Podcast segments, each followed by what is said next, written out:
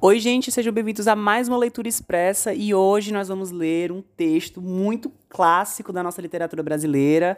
Eu vivo falando desse cara para todo mundo que eu conheço, porque é um autor que assim, eu conheci no ensino médio e depois dali nunca mais eu esqueci, eu sempre tô lendo Gregório de Matos, gente, o nosso boca do inferno, o nosso poeta barroco, um dos primeiros poetas do Brasil, um dos caras mais complexos de se entender, né? A obra do, do Gregório é muito é, espaçada. E hoje a gente, eu tinha organizado um episódio sobre Gregório de Matos, mas infelizmente por conta do tempo eu não consegui organizar direitinho. Estou em dúvida com algumas leituras que eu vou fazer. Então, para não ficar sem falar de Gregório, sem falar de poesia, nosso primeiro episódio de poesia, nossa primeira leitura expressa de poesia, mentira. Nós já fizemos leitura expressa de poesia de Mário de Andrade, né? Mas hoje a gente está falando de Gregório. E Gregório, gente, é um autor que, assim, é o maior que temos, sim, tá? É um dos grandes autores da nossa literatura brasileira.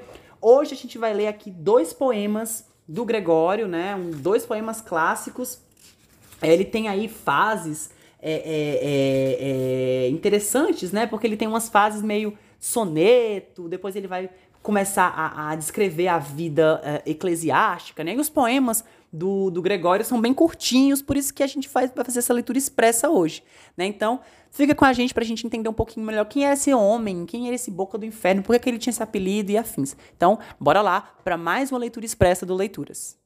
Bom, gente, o Gregório de Matos, né, ele vai nascer em Salvador, na Bahia, né, em, mil, em 1633. Ele vai estudar em Coimbra, onde ele vai morar até 81, mais ou menos, e ele vai publicar a primeira coleção de poemas dele ainda no século XIX, né? Ainda meio romântico, é, tornando aí conhecido não só por a obra dele, mas por as polêmicas que ele tinha, né, gente? Ele sempre foi, como diria André Sourac, polêmica, muita polêmica. Sempre foi um cara muito polêmico, muito difícil de lidar. O Gregório de Matos, inclusive, o apelido dele, Boca do Inferno, vem daí, né? Porque ele era essa pessoa complicado. É na literatura, na, na, na, literatura barroca né, que ele vai ter a grande dinâmica é, é, é, é, é artística, social, política que, que nós podemos ter, né, nós podemos entender. Né? Ele vai falar um pouco sobre, sobre tudo, na verdade. Né? Ele vai falar um pouco sobre, é, sobre corrupção, sobre racismo, sobre. como é que eu posso falar? Política, cultura, economia. É um grande pensador, é um grande louco, né, digamos assim, da nossa literatura. Louco talvez seja um adjetivo complexo e muito injusto para lidar com Gregório de Matos, né? Gregório de Matos é um autor que a gente trata tanto ele como esse essa figura, né, louca, crazy, a gente esquece a dimensão que esse autor tem na nossa literatura e a, o impacto que ele tem, né? Aonde ele chega. Quando eu conheci o Gregório, eu era um, um adolescente, eu fiquei assim, embasbacada. Inclusive tem um filme bárbaro sobre o Gregório de Matos, que a gente pode estar tá divulgando aqui depois para vocês assistirem. Um filme bárbaro é, é, é, é, que é recitando poemas, né? Para quem gosta de um filme mais cult, vale a pena assistir aí nesse domingo de chuva aqui em Fortaleza. Enfim, o primeiro poema que a gente vai ler dele é um poema satírico, né, chamado Define a Sua Cidade. Né? Ele vai dizer o seguinte: De dois Fs compõe esta cidade, ao meu ver. Um furtar e o outro foder. Daqui a gente já entende por que ele é chamado de boca do inferno, né? Recopilou-se o direito. E quem recopilou-se? Com dois Fs o explico, por estar bem feito e bem feito. Por estar bem digesto e colheito.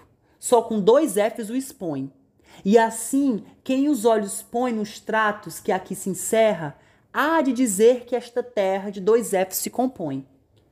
De dois Fs se compõe. Se de dois Fs composta estar a Bahia, errada a ortografia. A grande dano esta posta. Eu quero fazer aposta e quero um tostão perder. E isso há de perverter.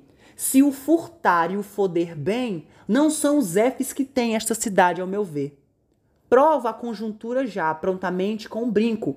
Bahia tem letra 5, que são B, A, H e A. Logo, ninguém dirá que dois Fs chega a ter, pois nenhum contém sequer, salvo se em boa vontade, se os Fs da cidade um fortar e o outro foder. Cara, um clássico, né? Ele vai dizer que a principal característica da Bahia é furtar e foder. E ele tem um grande poema, que é um clássico também, um poema bem interessante, que ele vai dizer o seguinte: A cada canto um grande conselheiro, que nos quer governar cabana e vinha. Não sabem governar sua cozinha e podem governar o mundo inteiro. Em cada porta, um bem frequente olheiro, que a vida do vizinho e da vizinha pesquisa, escuta, espreita e esquadrinha, para levar a praça ao terreiro. Muitos mulatos desavergonhados trazidos sobre os pés os homens nobres, posta nas palmas a picardia, estupendas usuras nos mercados, todos que não furtam muito pobres, e eis aqui a cidade da Bahia. Mancho, não tinha como. Esse cara era louco, lueco, elueco, elueco. Mas talvez o poema mais clássico do Gregório, na minha opinião, já que a gente está falando de Gregório de Matos, a gente vai voltar a falar de Gregório de Matos, tá bom, gente? Vou fazer um episódio só sobre o Gregório, o impacto que ele teve na literatura, o impacto que ele tem hoje e as referências que nós podemos encontrar hoje na música que vem de Gregório de Matos, né? É um poema clássico chamado Juízo Anatômico da Bahia, que eu vou recitá-lo para vocês agora, tá bom? Então fica calmo que a gente vai recitar agora Juízo Anatômico da Bahia do nosso querido Gregório de Matos.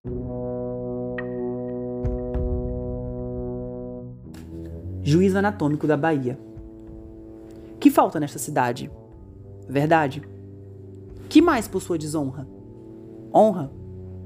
Falta mais que lhe se ponha? Vergonha. O demo a viver se exponha, por mais que a fama a exalta, numa cidade onde falta verdade, honra, vergonha. Quem apôs este socrócio? Negócio? Quem causa tal perdição? Ambição. E o maior desta loucura? Usura. Notável desaventura de um povo nécio e sem deu, que não sabe que perdeu, negócio, ambição, usura. Quais são seus doces objetos? Pretos. Tem outros bens mais maciços? Mestiços. Qual destes lhe são mais gratos? Mulatos. Dou ao demo os insensatos, dou ao demo a gente asnal, que estima por cabedal que estima por cabedal pretos mestiços mulatos. Quem fez os círios mesquinhos? Meirinhos. Quem fez as farinhas tardas? Guardas. Quem as tem nos aposentos? Sargentos. Os círios lá vêm aos centos e a terra fica esfaimando, porque os vão atravessando meirinhos, guardas, sargentos. E os que a justiça resguarda? Bastarda. É grátis distribuída? Vendida que tem que a todos assusta, injusta. Vale-nos Deus o que custa, que é o rei nos dá de graça, que anda a justiça na praça, bastarda vendida injusta. Que vai pela claresia, simonia, e pelos membros da igreja, inveja. Cuidei que mais lhe se punha, unha, sazonada caramunha, enfim, que na santa fé o que mais se pratica é sinomia, inveja e unha e nos frades há manquerias, feiras, em que ocupam os serões sermões. Não se ocupam em disputas putas. Com palavras dissolutas me concluís na verdade que as lidas todas de um frade são freiras, sermões e putas. Gente, isso aqui. O açúcar já se acabou? Baixou. E o dinheiro se extinguiu? Subiu. Logo já se convalesceu. Morreu. A Bahia aconteceu. O que a um doente acontece, cai na cama, o mal cresce, baixou, subiu, morreu. A Câmara não acode? Não pode. Pois não tem todo o poder? Não quer. É que o governo a convence? Não vence. Quem haverá o que tal pense que uma Câmara tão nobre, por ver-se a mísera e pobre, não pode, não quer e não vence. Eu espero que vocês tenham gostado dessa leitura conjunta, rapidinha, expressa de Gregório de Matos. Nós vamos voltar a falar deste boca do inferno, deste homem que tem essas dimensões complexas aí que a gente viu, né? A gente vai voltar a falar dele, a gente vai voltar a falar da, da literatura barroca e a gente vai a voltar a, a falado sobre o barroco, né, que foi esse movimento aí fruto da contrarreforma e dos movimentos aí da Igreja Católica uh, uh, uh, na, na, na pós-Idade Média, na saída da Idade Média, nesse conflito com o antropocentrismo, né, e com essa, complici essa complexidade ora eu estou na igreja, ora eu estou no céu, essa dualidade que existe tão barroquiana, né? Esse episódio, inclusive, é um episódio de muita nostalgia para mim, porque recordar o barroco para mim é recordar um dos momentos mais interessantes que foi o meu encontro com a literatura pela primeira vez. Foi no barroco que a minha cabeça explodiu e foi no barroco que eu comecei a os meus estudos literários sobre Gregório de Matos, sobre é, é, é, os autores brasileiros. Então, assim, foi um episódio rapidinho, porque eu tô devendo muito tempo esse episódio, tô devendo também muito tempo o episódio do Euclides da Cunha. Já saiu o episódio sobre o homem, tá bom, gente? Então, assim, galera, vamos, galera, leitores.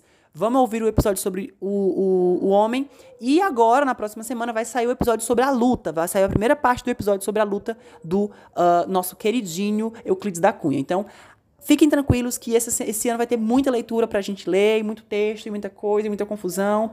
E é isso, gente. Obrigado por ter me escutado até agora. Desculpa a demora por não aparecer constantemente, mas é porque a vida tá uma bagunça, mas ela tá tudo certo, tá bom? É isso. Obrigado. Tchau, tchau. Até o próximo episódio, a próxima leitura expressa. Eu vou sempre estar tá trazendo essas leituras expressas para não ficar deixando o episódio solto no ar, tá bom? É isso.